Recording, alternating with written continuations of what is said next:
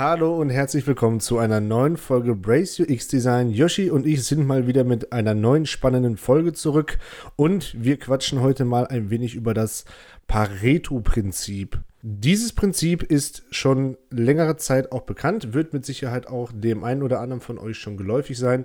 Wir wollen das heute mal ähm, genauer betrachten, einmal darüber sprechen, woher es kommt, was es besagt und vor allem, wie wir das für unsere Arbeit als UX-Designer oder Researcher anwenden können und gehen da mal genauer drauf ein. Wie geht's dir? Ja, mir geht's soweit gut. Danke der Nachfrage. Ähm, ja, wie du schon gesagt hast, heute ist das Thema das Pareto-Prinzip.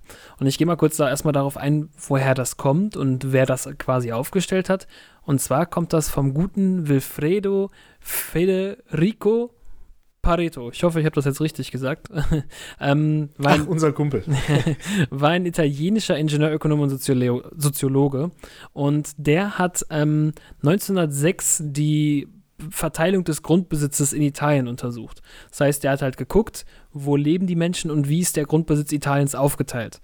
Und dabei fand er halt heraus, dass 20 Prozent der Bevölkerung circa 80 Prozent des Bodens besitzen.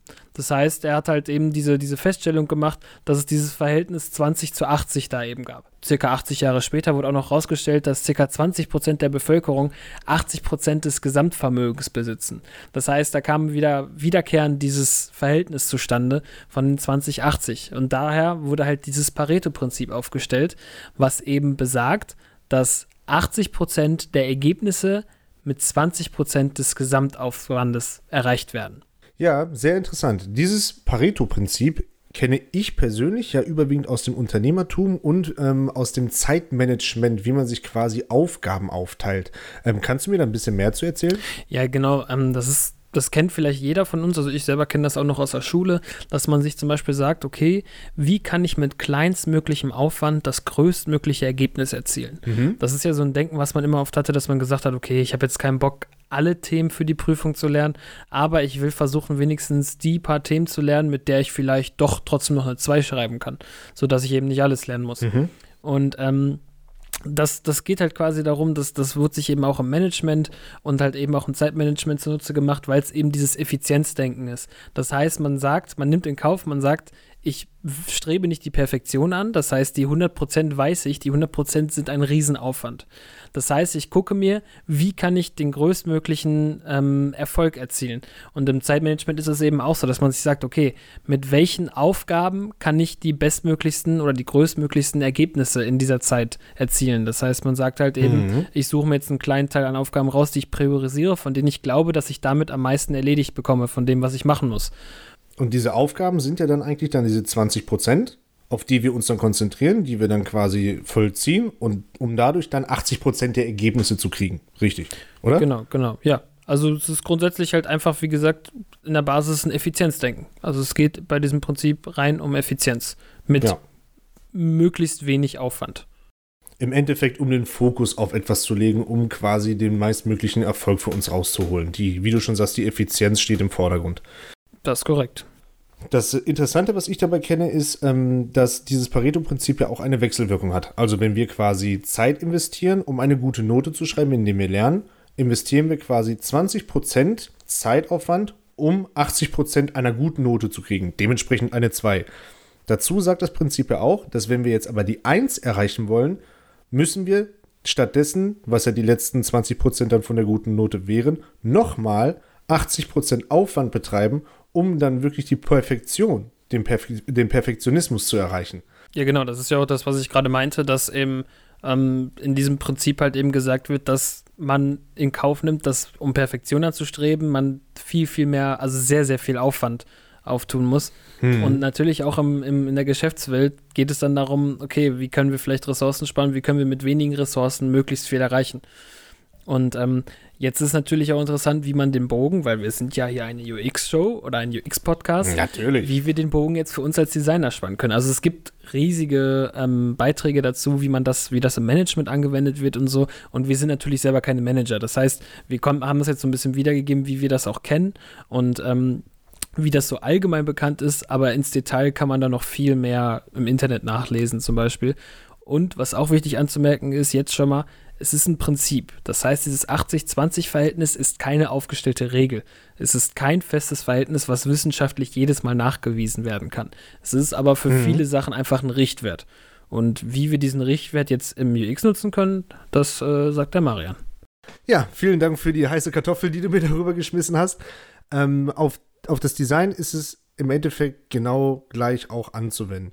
Es besagt, ähm, viele Thesen besagen, dass beispielsweise 80% des Eindruckes, die eine Internetseite erzeugt auf einen, also durch die Wirkung der visuellen äh, Darstellung, gerade mal von 20% der Webseite ähm, auszugehen ist. Genauso verhält es sich bei den Features. Haben wir ein, ein Produkt, was relativ viele Features mit sich bringt, ähm, werden 80% der Nutzer, die dieses Produkt später benutzen oder besuchen, gerade mal 20% oder ungefähr 20% diese Features auch wirklich angehen und ausprobieren und äh, gebrauchen jeden Tag.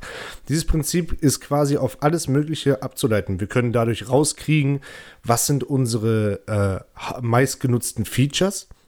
Dementsprechend sollten wir uns halt auf diese Features auch am meisten konzentrieren. Also wenn wir wissen, von wegen, wir haben ein Produkt, was äh, 5, 6, 7 Top-Features hat, wäre es eigentlich gar nicht so ratsam, das mit so vielen ähm, Bomben, sag ich mal, vollzupacken, weil wir sehr wahrscheinlich davon dann nicht alles an den Mann kriegen werden, da Menschen überwiegend halt dann auch nur 20 Prozent des äh, Produktes nutzen. Ja, genau, ähm, das sagst du sehr richtig und da sieht man halt auch wieder, wir müssen im Design eben auch effizient denken. Das heißt, wir müssen halt genau. gucken, wie können wir mit Kernfeatures, also mit wichtigen Sachen, den, den größten, dem, dem User unser, den größten Nutzen geben. Das heißt, ähm, zum Beispiel guckt man dann halt auch die Features, die eben am meisten genutzt werden, die meistens, also eine Website kann 100 Features haben. Das heißt, Feature geht von hin bis zu äh, Accountdaten ändern und, äh, keine Ahnung, ein Posting schreiben, bla bla bla, dass man da halt guckt, mhm. was wird am meisten von Nutzern genutzt und macht das dann eben auch am leichtesten zugänglich. Weil wenn der Nutzer jetzt genau. auf eine Seite geht und schon klar im Kopf hat, okay, ich will jetzt ein Posting absetzen und diese Funktion ist aber mit 50 anderen Funktionen in einer Spalte aufgelistet, dann muss er das erstmal wieder suchen und muss dann erst das Posting auswählen, was natürlich dann auch wieder ähm, den Nutzer viel mehr Arbeit macht, die eigentlich nötig wäre, weil 80 Prozent der Nutzer eben nur dieses eine Feature nutzen zum Beispiel oder eben dieses eine Feature als Kernfeature nutzen. Und dass man da dann halt eben im Design guckt, okay, welche Features stelle ich heraus und mache die halt eben auch leichter zugänglich, damit die Nutzer die auch direkt nutzen können, weil das eben am meisten gemacht wird. Ja, voll. Ich finde, das für uns ist das mega praktisch einfach, weil wir erstmal genau wissen, was eigentlich das ist, was bei Usern gut ankommt. Aber dementsprechend können wir dann beispielsweise auch eigentlich eine visuelle Aufteilung machen. Dass halt 20% der Features, die am meisten genutzt sind oder werden, sollten meiner Meinung nach dann zum Beispiel auch am prominentesten dargestellt werden. Wie du schon gerade gesagt hast, wenn ich irgendwas posten will oder so und ich muss sagen, keine Ahnung, 50, 60 äh, Einträge durchscrollen, bis ich das gefunden habe, obwohl das eigentlich das meistgenutzte Ding der Website ist, weswegen 80% der Leute darauf kommen, sollte das dementsprechend halt auch nicht unten äh, in der Liste auftauchen, sondern oben relativ prominent auch dementsprechend ausgebaut halt auftauchen, sodass es direkt benutzt werden kann. Ja, genau, völlig richtig. Also das ähm, kann man zum Beispiel auch sehen, ähm, so das größte Social Network, was es so lange Zeit gab. also es ist, glaube ich, nicht mehr das meistgenutzte, war es aber mal. Ihr wisst alle, wovon ich rede, Gesichtsbuch und so. Und ähm, äh, da, also ich selber kenne das persönlich. Ich bin auch irgendwann, als ich dann wirklich mehr in Design reingekommen bin und mir überlegt habe, wie diese Seite aufgebaut war, dachte ich mir, boah, krass, da kam ein Feature nach dem nächsten hinzu. Die hatten so viele Features, die hatten einfach mhm. gefühlt, also ich, ich hatte gar keinen Überblick mehr darüber, was es gab. Und dann war auch irgendwann, äh, wo, wo finde ich jetzt hier nochmal ganz schnell meine Freundesliste und so, oder wie komme ich jetzt auf meine Gruppen oder so. Und ähm, da gab es ein großes Redesign und wir wissen jetzt natürlich nicht, ob die jetzt explizit, ich glaube jetzt auch nicht, dass sie sich explizit jetzt da reingesetzt haben, gesagt haben, okay, wir teilen das jetzt in 80-20 auf. Aber sie haben trotzdem auch im Kopf diesen Richtwert gehabt, okay, es gibt Features, die sind priorisiert von unseren Nutzern und die müssen wir halt irgendwie, wie du es vorhin auch schon gesagt hast, prominenter machen. Das heißt, wir müssen sie leichter zugänglich und besser darstellen. Und das äh, wurde eben mit dem Redesign wurde halt vieles reduziert. Das heißt, Funktionen, die nicht viel genutzt wurden, die wurden halt eben dann erst noch versteckt oder erstmal nicht sichtbar gemacht. Weil da ja auch eben, wie wir ja schon in der vorherigen Folge mit Miller's Law äh, drüber geredet haben, auch Überforderung weggenommen wird. Das heißt, wir wissen, wenn wir uns priorisieren können, Genau. können wir eben auch viel besser sowas wie Miller's Law einhalten, weil wir wissen, okay, was packen wir in diese, diese sieben Features, die wir jetzt zum Beispiel darstellen wollen oder sowas, können wir da reinpacken. Es, es bringt jetzt nichts, wenn äh, wir eben auf unsere prominente Taskleiste, die wir dann zum Beispiel eben haben, ein Feature reinpacken, wo, was halt keiner nutzt. Und das können wir dann ja natürlich auch eben im Testing halt auch sehen. Oder über Heatmaps zum Beispiel, dass die Leute gar nicht da drauf gehen. Dann wissen wir sofort, okay, wir haben das da falsch eingeschätzt, wo die Priorisierung liegt. Wir müssten das vielleicht nochmal überdenken. Voll.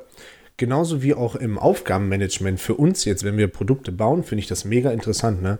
Weil wenn wir wissen, was die quasi, ich sag jetzt mal, die äh, Money Cows sind, nennt man das so, oder man, das Money Horse ist, ähm, oder Aufgabenhorse oder User Horse von unserem Produkt, ähm, auf jeden Fall das Feature, was die meisten Menschen anzieht und die meisten Menschen an die Internetseite bindet, können wir auch für uns später sagen, okay, wenn wir uns jetzt äh, an, ich sag mal, ein Redesign wagen oder an eine Optimierung oder sowas, sollten wir uns eigentlich viel mehr auf die Sachen konzentrieren, die die meisten Menschen nutzen, anstatt jetzt irgendein Feature zu nehmen, was wir irgendwann mal implementiert haben, was aber eigentlich äh, kaum ein Mensch nutzt und da wieder dann Zeit investieren, um das besser zu machen.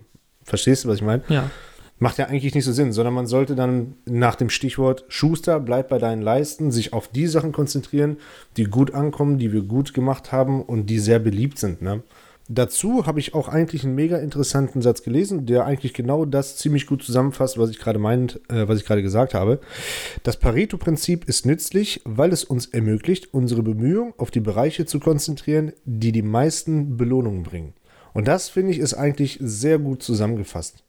Das heißt für euch als Designer jetzt explizit zum Beispiel als Tipp, dass ihr gucken könnt, wenn ihr jetzt eine Seite mit mehreren Funktionen habt, wo es eben diese Kernfeatures gibt, die am meisten genutzt werden, dass ihr vielleicht gucken könnt, könnt ihr irgendwie Shortcuts hinzufügen. Also könnt ihr dem User die Möglichkeit geben, zum Beispiel schon direkt von der Startseite dieses Feature zu nutzen, was bisher noch nicht da war. Also könnt ihr Schnellzugriffe machen, weil die Nutzer dadurch eben viel leichter und viel schneller in diesen Prozess gelangen, in den sie ja eh möchten. Das heißt, sie müssen sich nicht erst durch eure Seite klicken, um diesen einen Prozess zu finden.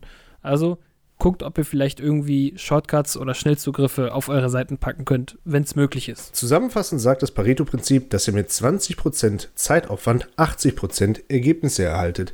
Dementsprechend, wie wir es gerade besprochen haben, heißt es für uns, priorisiert eure Features, schaut danach, was eure User bei euren Produkten ähm, für Features nutzen, denn 80% der Leute, die eure Produkte nutzen, nutzen höchstwahrscheinlich nur 20% eurer Features. Ja, wie immer hoffen wir, die Folge war lehrreich für euch und ihr konntet euch auch ein bisschen was daraus mitnehmen. Wenn ihr euch noch für mehr Sachen interessiert, hört euch doch mal unsere anderen Folgen noch an und guckt mal auf Instagram bei Brace UX Design vorbei oder geht auf unsere Website brace-ux.de, wo wir auch Blogbeiträge haben. Ich verabschiede mich damit, bedanke mich wie immer fürs Zuhören und übergebe das letzte Wort an Marian. Das gleiche gilt für mich. Ich bedanke mich bei euch fürs Zuhören. Ich drücke euch die Daumen, dass dieses Pareto-Prinzip euch irgendwo weiterbringt. Ansonsten wünsche ich euch auch ein schönes Wetter, eine gute Woche und bleibt gesund.